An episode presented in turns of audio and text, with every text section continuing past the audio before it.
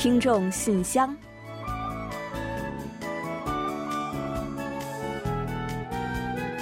分享最新动态，聆听您的心声。听众朋友们好，我是李璐，欢迎您收听《听众信箱》节目。听众朋友大家好，我是婉玲，很高兴呢，又时隔一周跟大家相会在这里了。再过不到两个星期啊，我们就将送走二零二零年了。可不是嘛！但是呢，今年这一年呢，应该对于我们所有来说呢，都是非常刻骨铭心的一年啊。嗯，是的，今年一年呢，我们在疫情中度过了。伴随着疫情呢，我们的生活呀、工作还有学习以及所处的环境都发生了翻天覆地的变化。嗯，是的，以前那些习以为常啊，在今年呢，都变成了不同寻常。那我们每个人估计呢，都或多或少的遭遇了一些冲击和不便吧。那如果对今年一年让您用一个词来概括的话，您会选择哪个词呢？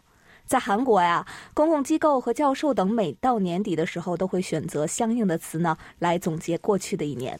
或许呢是反映了今年这样的特殊情况，韩国的中小企业人呢选出了一个四字成语来定义即将过去的一年。那就是劳心焦思，那也就是中国人常说的煞费苦心吧。嗯，还是很形象的啊。用这个词呢来形容今年的经营环境，应该是再合适不过了。嗯，今年呀，人人都难。企业也难，尤其呢是规模较小的中小企业，恐怕更是难上加难了吧？没错，一直在寒冬之中啊。而排在第二位的获选成语呢，就是“前代未闻”，也就是中文常说的“前所未闻”。嗯，这是指像新冠疫情这样以前从没有出现过的情况呢出现了。那今年啊，这种情况真的是太多了吧？可不是吗？那另外呢，还有中小企业人选择了啊，风雨大作。朝不及夕等来形容今年的窘迫情况，但是呢，也有人认为啊，逆境呢总会蕴藏着机遇，所以呢，选择了先泽治人，也就是先发制人作为年度成语。即使呢是今年一年遭遇了不少的困境，但是呢，企业人们对于新年呀仍旧怀抱着无限的期待，因此呢，排在明年经营环境展望第一位的成语是土鸡成山。也就是说呀，要汇聚小小的努力，终有一天换来巨大的果实。嗯，充满了正能量。那相信呢，只要扎实经营，不懈努力，危机呢终会被战胜的。另外啊，展望明年的成语呢，还有百折不屈、教子采薪，也就是直译过来的话呢，就是教给孩子们去采集渔火的方法。那寓意呢，是对待任何事物都要有长远的眼光，掌握根本的方法。还有一个成语呢，就是勿失好机。嗯，看来企业们呢已经是蓄势待发了啊！就让我们呢一起为他们加油，同时啊，也让我们整理好自己的心情，忘掉过去一年的磨难还有不快，准备重新上路。好了，那接下来就让我们一起打开今天的听众信箱，看看还有哪些有趣的内容要和大家一起分享。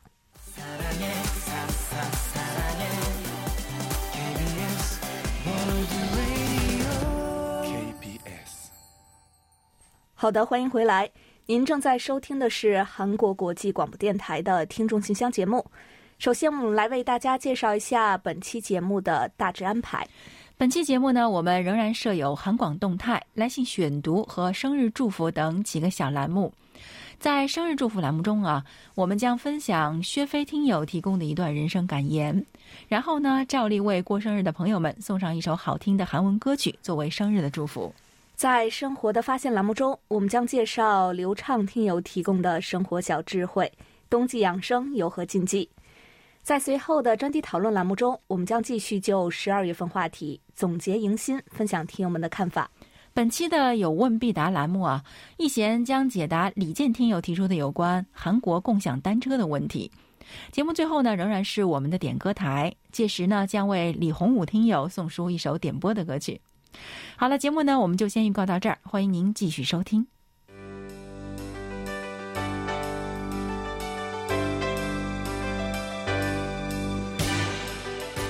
听众朋友，欢迎进入今天节目的第一个环节——韩广动态。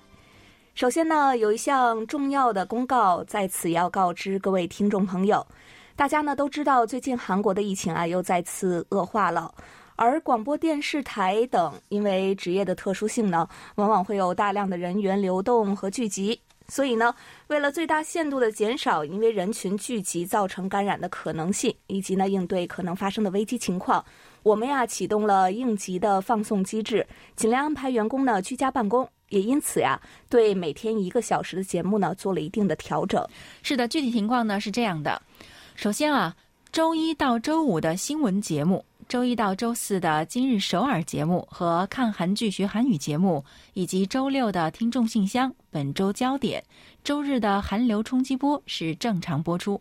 但是十二月十六日起到十二月三十日期间啊，周一至周五最后十五分钟的经济透视、韩广书斋邀你一读以及走向未来和韩国万象节目呢，我们将安排节目重播。嗯，其中呢，十二月十六号。到二十二号最后十五分钟的节目呢，我们将安排重播的是韩广书斋邀你一读特别节目——文学作品中的女性故事系列，带大家呢一同重温五部精彩的作品。这一系列的节目呀，我们曾经在三月进行首播，并且获得了韩国放送通信审议委员会评选的当月优秀节目。欢迎大家呢届时再次收听。是的，再次温习一下也不错啊。那另外呢，十二月二十三日和三十日的漫画国乐节目呢，因为我们已经提前完成了制作，所以呢可以按时播出。十二月二十四日最后十五分钟的节目啊，我们将安排重播漫画国乐。十二月二十五日的节目呢，我们将正常播出新闻，并且重播多文化家庭特辑《你好，莫妮卡》。十二月二十八日到二十九日的最后十五分钟节目呢，我们将重播漫画国乐。我们呢也对由此给听众朋友们带来的收听不便致歉。同时呢，根据韩国的疫情和政府的方针，我们后续啊也有可能再做一些调整。届时呢，一定会尽快的向听众朋友们说明情况，还望得到听友们的谅解。我们也会尽最大的努力，确保节目制作和播出不出现任何的差池。另外呢，也有好消息要告诉大家，就是十二月三十一号，我们将播出二零二零年年末特辑和年度十大新闻。明年的一月一号呢，我们将安排播出二零二一年的新年特辑。欢迎广大听友届时收听。那此外呢，我们要再来预告一下我们年底的系列活动。下周，也就是十二月二十六日。我们听众信箱节目呢，将播出一期年末特辑，节目中啊将揭晓四大奖的获奖人名单。同时呢，我们还将在来信选读环节安排一个特别的活动，那就是介绍听友们的年末话语。近期呢，我们一直在征集听友们发来的年末话语，目前啊已经有不少听众朋友参与进来了，发来了各位对过去一年的感悟，想要对我们说的话，或者呢是送给亲朋好友的祝福等等。征集活动现在仍在继续，请听众朋友们尽快将您的话语通过邮件发送给我们。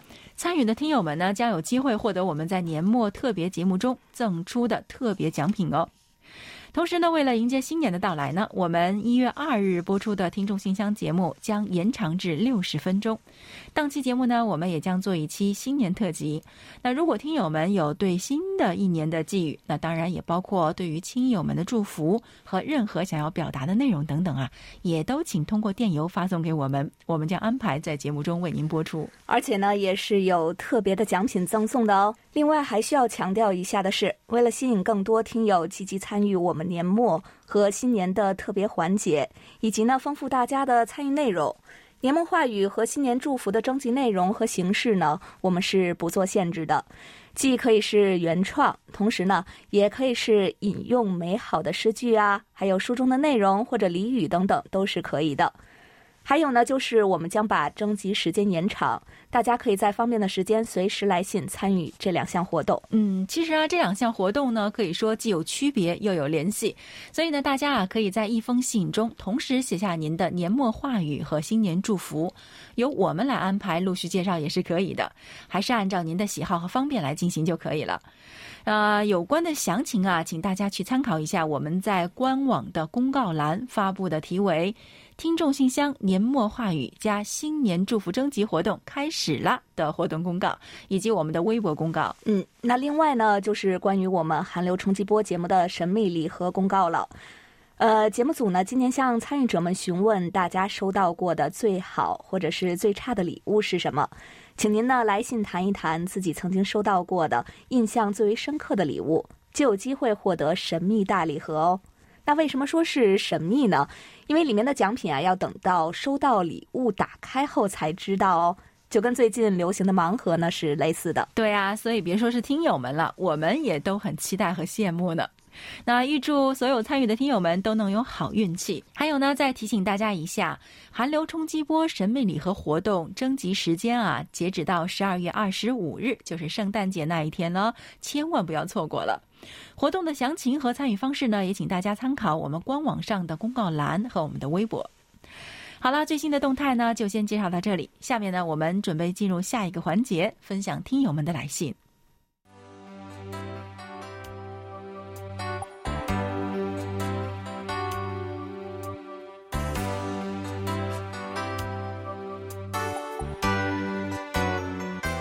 听众朋友，这里是来信选读时间。好了，那我们就接下来一起分享一下今天的第一封听友来信。嗯，好的。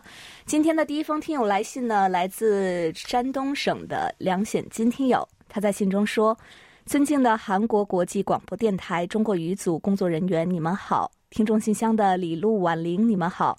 我是山东听友梁显金。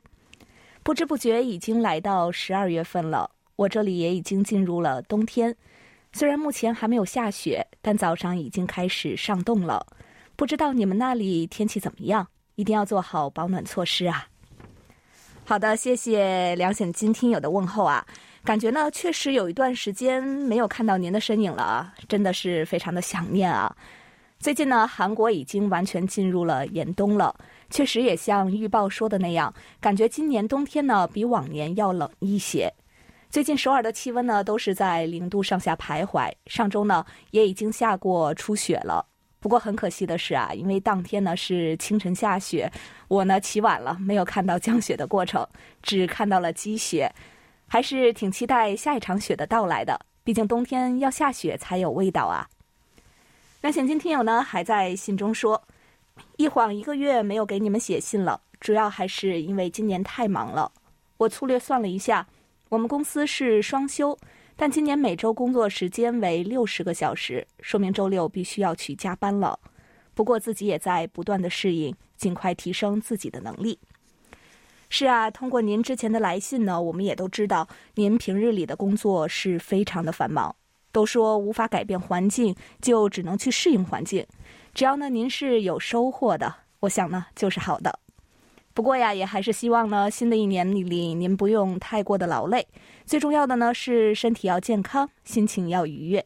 梁显金听友呢也听到节目中近期有不少听友在反馈本地的收听情况。他说呢，我也来简单说一下我的收听情况吧。我的收听地点是山东，距离韩国比较近，因此我这边即使是在白天，也能在中波波段收到韩国的韩语电台。由于我收听柜台广播，一般就通过两个频率来进行收听，一是每天晚上七点半的六零九五千赫，另外一个就是每天早上七点的七二幺五千赫。通过长时间的收听，柜台的这两个频率在我这儿都很清晰，只有少数几天会收听效果不好，但也不会两个频率都不好，所以我这儿还是能稳定收听的。下面我再说一下柜台其他频率在我这儿的收听情况。首先是柜台新开播的幺五七千赫，这个频率在我这儿的收听效果不是太好，收听时有很大的背景噪音，但能听出是柜台的播音。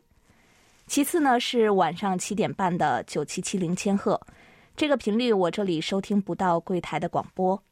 再次是晚上九点的幺幺七零千赫。这个频率我这里有很多同频的广播覆盖，也是收听不到。再次呢是晚上九点的七二七五千赫，这个频率我这儿可以收到柜台的节目，但是收听效果不是太好，基本可以做到持续收听。最后呢是早上七点的九八零五千赫，我这里是收听不到的。我再说一下柜台的网页情况，我不太登录柜台的网页。但是呢，柜台网页做的很精良，基本可以通过网页的超链接找到自己想要的东西。可能是我这网速原因，我是用的三六零浏览器，一是加载太慢，二是收听电台音频重播有卡顿现象，下载此段音频又会出现下载不全的情况。不过我登录柜台网页主要是查看柜台最新的动态，收听节目还是通过短波收听，所以影响不大。好的，谢谢梁显金听友为我们提供详细的反馈啊。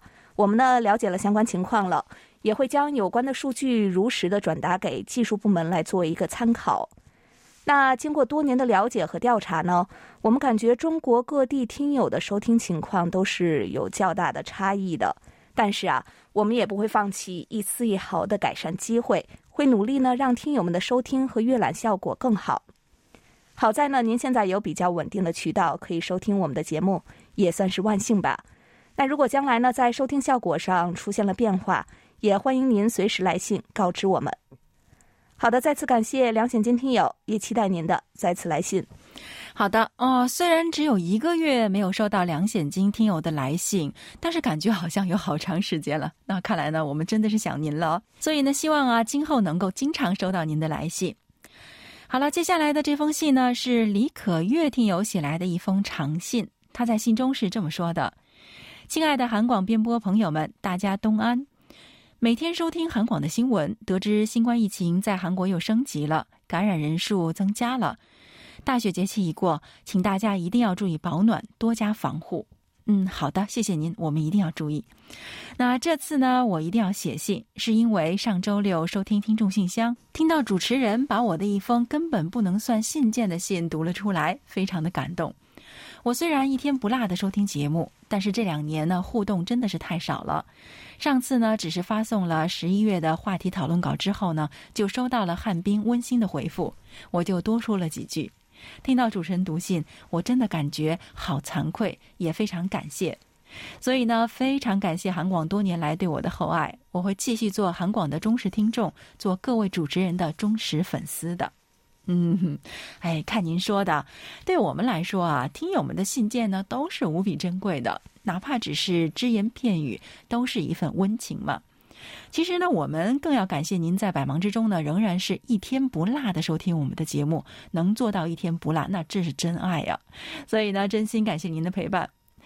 另外，李可月听友呢在信中啊，还谈到了他的学校和韩国的姊妹学校友好交流的事情。每年的十一月份，江苏省都会举办中韩友城绘画展。宿迁市和青松郡呢是友好城市，我们实验学校和珍宝初等学校是友好交流学校，所以每年都会邀请他们寄送一些孩子们的绘画作品来参加展评。我们再将省里评下来的证书和奖品反馈给韩方。今年因疫情受阻，但是没有想到呢，省里仍然坚持举办了这项活动。只是不需要再寄送作品过来，而是由对方学校的老师们把孩子们的作品拍照发给我，我汇总到表格里，在双语填写了信息发到省里就可以了。今年忙完这件事情之后呢，比往年更觉得愉悦多了。那除了感谢韩方师生的认真配合，还特别感动于孩子们的那一幅幅的画作。可能整整一年因为疫情都没有任何的交流活动。孩子们竟然都好像约好了似的，通过画笔展现了自己内心那份期待赶快恢复交流的美好愿望，让人看了不由得为之动容。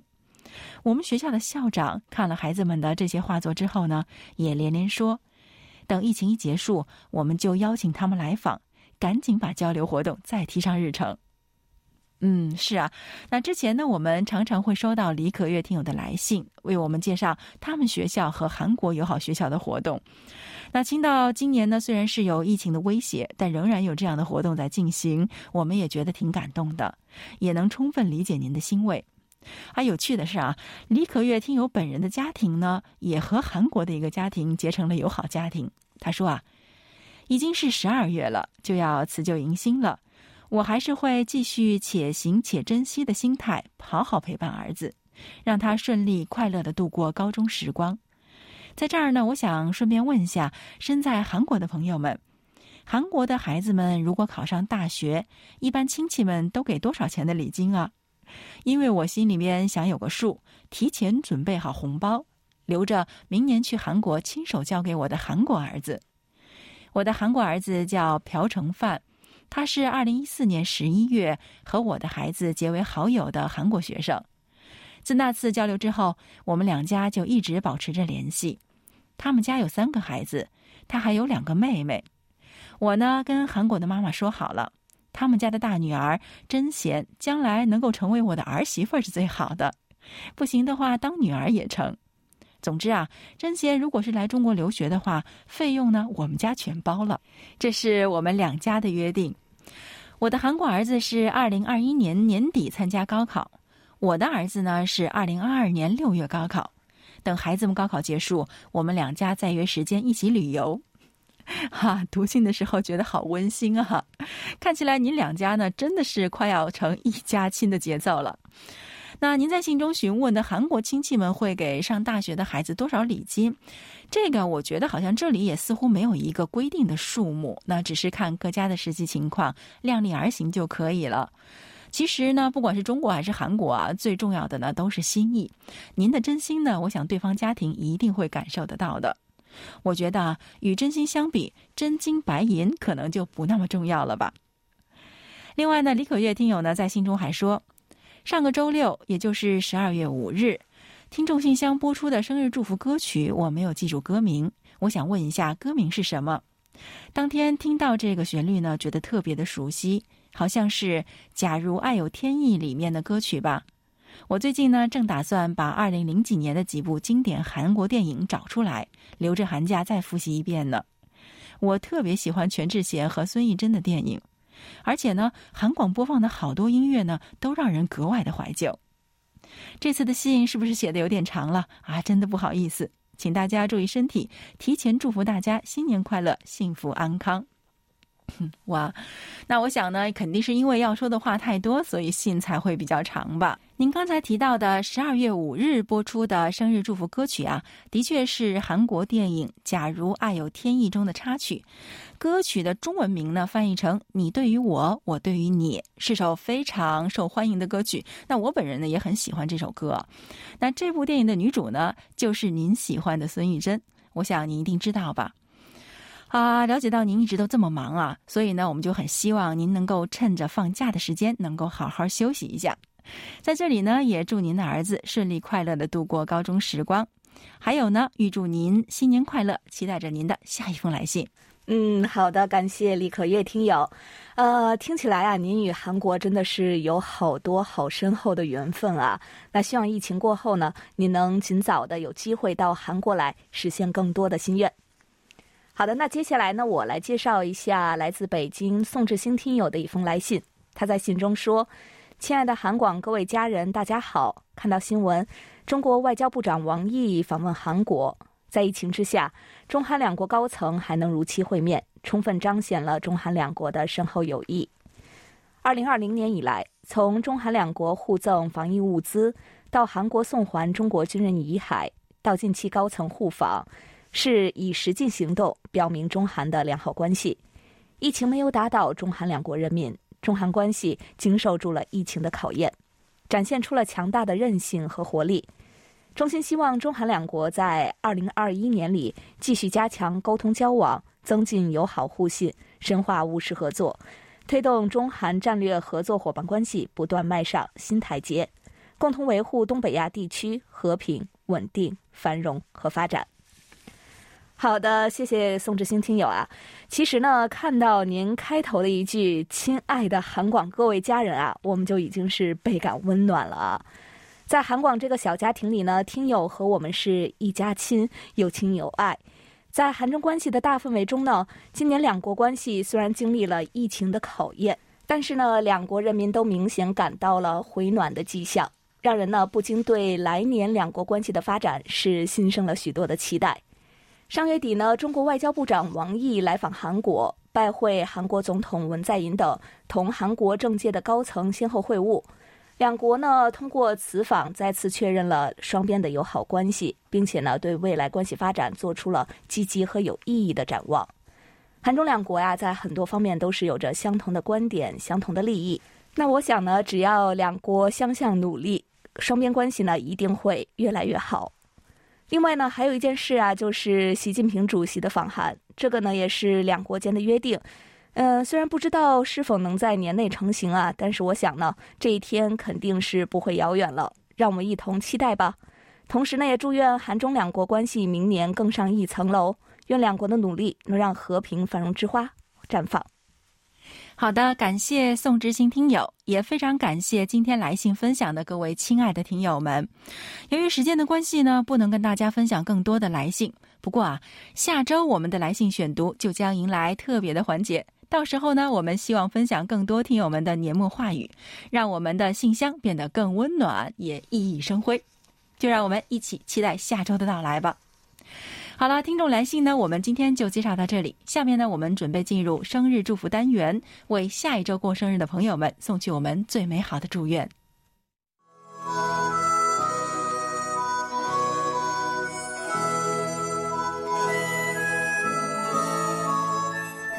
每个生命都是独特且美丽的，组合在一起，共同谱写出了一曲婉转动听的生命之歌。此时此刻，在韩广这个大家庭里，让我们把最真诚的祝福送给您。欢迎来到生日祝福。首先呢，我们送给即将过生日的听众朋友们一段由辽宁省薛飞听友分享的人生感言：人生最适合的才是最好的。真正的成功，不是来自别人的认可和评价，而是由自我满足带来的宁静平和的心态。如果你在自己力所能及的范围内，尽了最大的努力来改进你的现状，这就是你最大的成功。人生最好的，或许不一定是最适合我们的，最合适的才是真正最好的。好的，感谢婉玲，也感谢薛飞听友同我们分享刚才这段话。好的，接下来呢，我们就把这首由 XO 演唱的《十二月的奇迹》送给十二月十九日到十二月二十五日过生日的所有听众朋友们，祝大家生日快乐！也希望十二月真的有奇迹发生。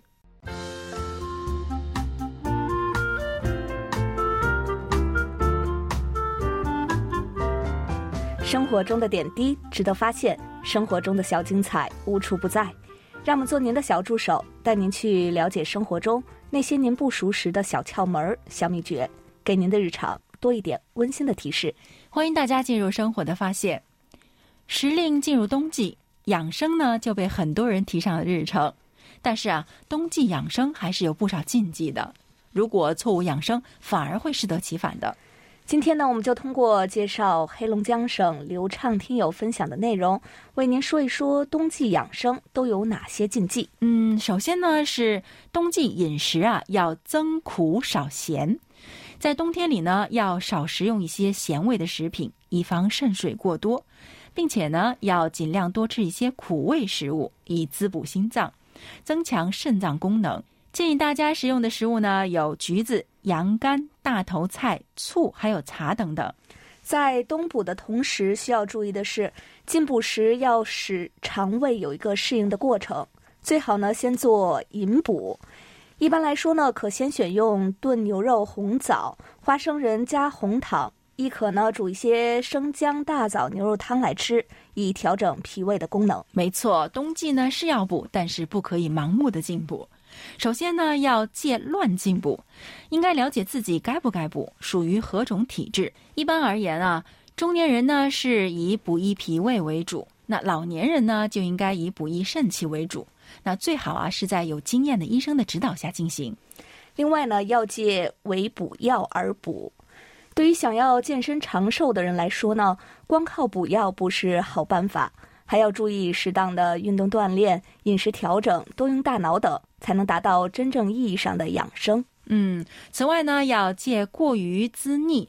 那对于身体状态不是很好，还有呢脾胃消化不良者来说啊，首先呢是要恢复脾胃的功能，否则啊，您服再多的补物也是没有用的。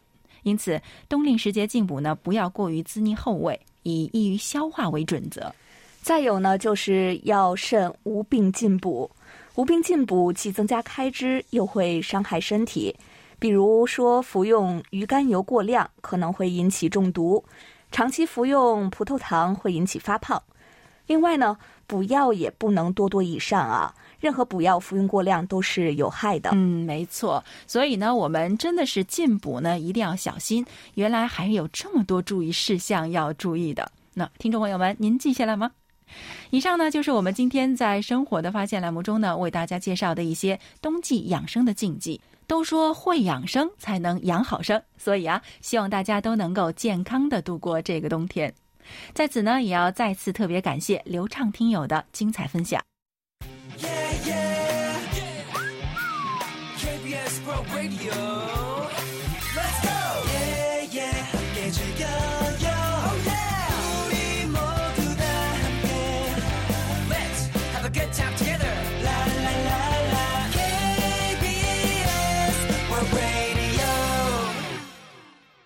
好的，欢迎回来，这里是韩国国际广播电台的听众信箱节目。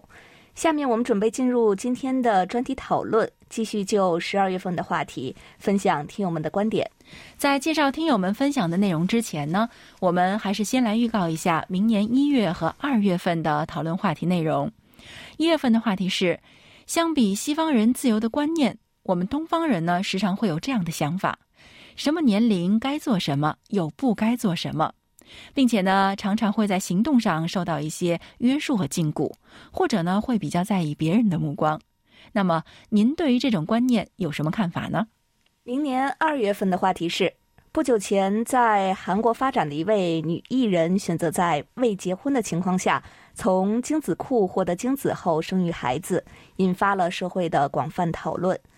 有些人认为女性有权选择是否结婚、是否生孩子，以及何时结婚生子；有些人呢则认为父亲的缺失对孩子的影响很大，所以表示反对。您对此有何看法？每月详细的话题讨论内容呢，大家可以前往我们的官网，找到听众信箱专题讨论板块进行查阅。想要参与讨论的听友呢，请将您的观点写成短文之后。提前以电邮的方式发送给我们，以便我们按时在节目中播出。幸运的听友呢是会有机会获得我们赠送的精美奖品的。好的，那接下来再来介绍一下我们本月的话题。又到一年年末了，您准备以什么样的心态、什么样的心境去送走过去的一年，和迎接即将到来的崭新的一年？好的，接下来呢，我们又一起来分享一下听友们的观点。首先呢，要跟大家分享的是江苏省陈奇听友的观点。过去的二零二零年，对于中国以及全世界人民来说，都是不平凡的一年。新冠病毒肆虐全球，中国全国总动员，全国总隔离，硬是将经济停摆一个月，终于将病毒控制住了。虽然抗疫成绩显著，但是经济受到的打击也是非常大的。就拿我们公司来说。我们公司是一家国际贸易的企业，中国新冠病毒是控制住了，但是世界其他地方的病毒依然肆虐，公司的国外订单少了很多。于是，为了企业生存下去，各种开源节流手段通通都用上了，让员工们感到阵阵的寒意。末位淘汰，完不成业绩，有些员工还是去年季度销售冠军，同样被裁员。有一些不产业绩的部门减员增效。比如说人事、后勤、财务等，以前是八小时双休日，现在呢都是九九六。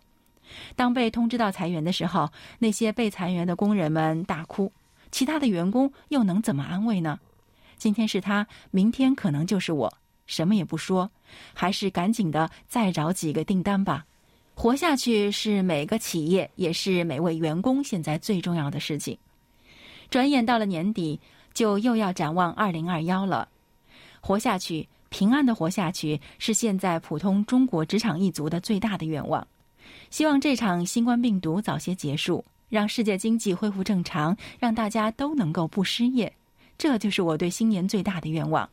期待我自己、我们公司、我们中国以及全世界都能有好运气。好，以上呢就是陈奇听友关于本月专题讨论的看法。好的，感谢陈奇听友的分享。接下来呢，我来分享一下黑龙江省流畅听友对本月话题的看法。二零二零年年初，每一个人都没想到这一年会是如此特别的一年，因为新冠病毒，每一个人的生活都发生了很大的变化，无法随心的去旅行，比以往更加注重个人及周围环境的卫生，聚会少了，在家办公时间与家人相处的时间增多，外出聚会减少。各种无接触服务成为了生活的主旋律。对于我个人，有八个月的时间，单位的主要任务就是下到各个防疫卡点值守。由于腰部的旧疾，没有分配我到卡点，更多时间在家，有任务的时候电脑办公。八个月的居家办公时间，第一次有了如此多的属于自己的独处时间，能够充裕的做自己想做的事情，充实自己，难得的体会到心里的平静舒适，再次体会到独处的重要性和意义。独处可以让人静下心来思考，专注于自身发展，也是一个人最好的增值期，也能以更加积极的心态看待未来。一年自我充实的积淀，也让我的内心更加期待崭新的一年的到来，在各种机遇和挑战中成长完善，实现自己的价值。好，以上是刘畅听友的分享。好的，本期专题讨论呢就介绍到这里，接下来我们进入下一个环节。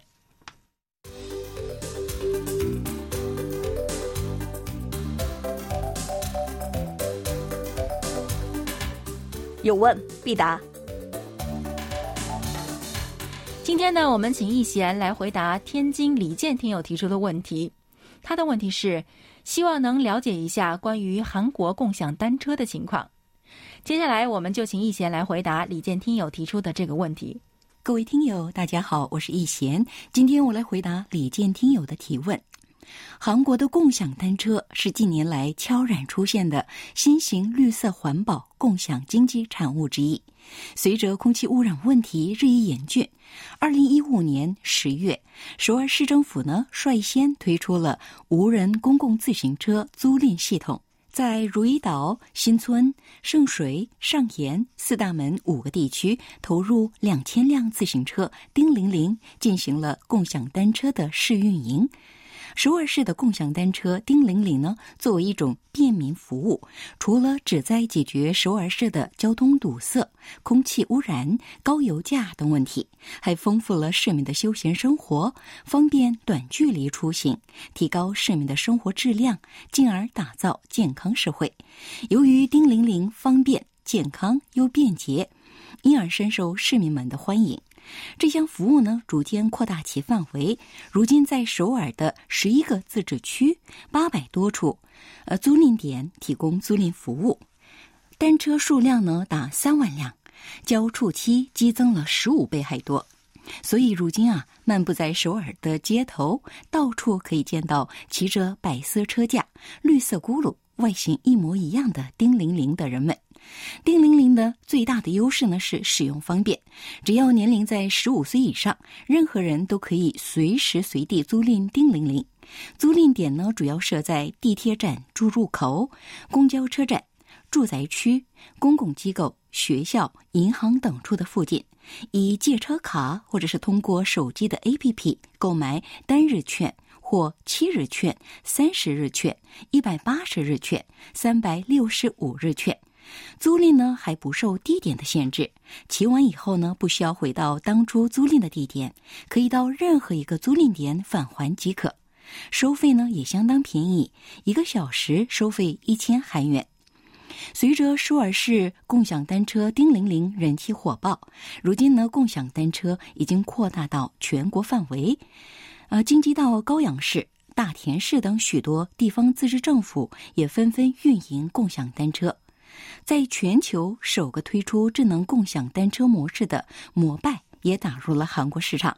从二零一八年初，在水源市投放共享单车，还有 Mass Asia 等初创企业也纷纷亮相了，加入提供共享单车服务的行列。除了共享单车，自二零一八年起，首尔京畿道地区呢还出现了共享电动滑板车与共享电动自行车。尤其随着人们在疫情之下减少乘坐地铁、公交车等公共交通工具，共享单车、共享电动滑板车，还有共享电动自行车深受人们的欢迎，使用频率呢正在急剧增加。好，听众朋友，今天给大家介绍到这儿，希望李健听友满意，我们下次再会。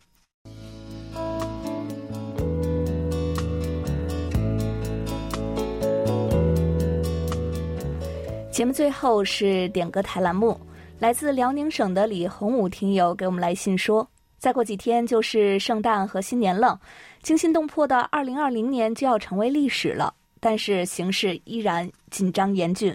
为此呢，点播一首轻松一点的歌曲，由 IU 和任瑟雍演唱的《唠叨》，放松一下吧。也把这首歌曲送给你们及所有编播主持和收听节目的朋友吧。愿令人厌恶的新冠疫情早日结束，让全世界的人恢复正常的生活。也祝愿所有的人圣诞新年快乐，健康平安。多谢了。好的，感谢李洪武听友点歌送祝福。那真的希望呢，疫情能够早点结束，让我们的生活能够恢复往昔。哪怕呢，只是平凡的往昔，也会让我们感到倍加珍惜吧。在此呢，我们也顺祝各位听友圣诞和新年快乐。当然呢，在播放歌曲之前呢，我们还是要来做一项很重要的任务，对吧？就是要揭晓本期节目的获奖名单。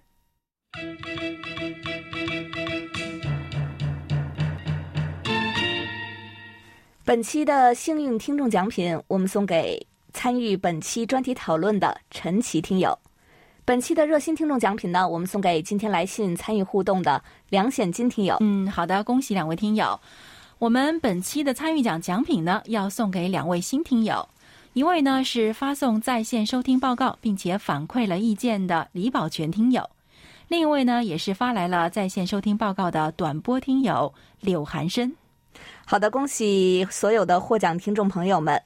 那到这里呢，本期听众信箱节目就要在 IU 和任瑟雍演唱的《唠叨》这首歌曲中结束了。非常感谢大家将近一个小时的陪伴。同时，更要感谢参与今天节目的各位听众朋友们，也欢迎大家呢继续给予我们鼓励与支持，多来信，多提宝贵的意见和建议哦。还有呢，就是别忘了赶紧给我们来信，参与十二月二十六日和一月二日的年末话语和新年祝福的征集活动，分享幸福点滴，争取精美奖品。嗯，好了，那到这里呢，我们韩国国际广播电台一个小时的中国语节目就全部播送完了。主持人李璐和婉玲在韩国首尔，祝大家周末快乐！让我们呢相约在下周的年末特别节目中，我们下周同一时间再会。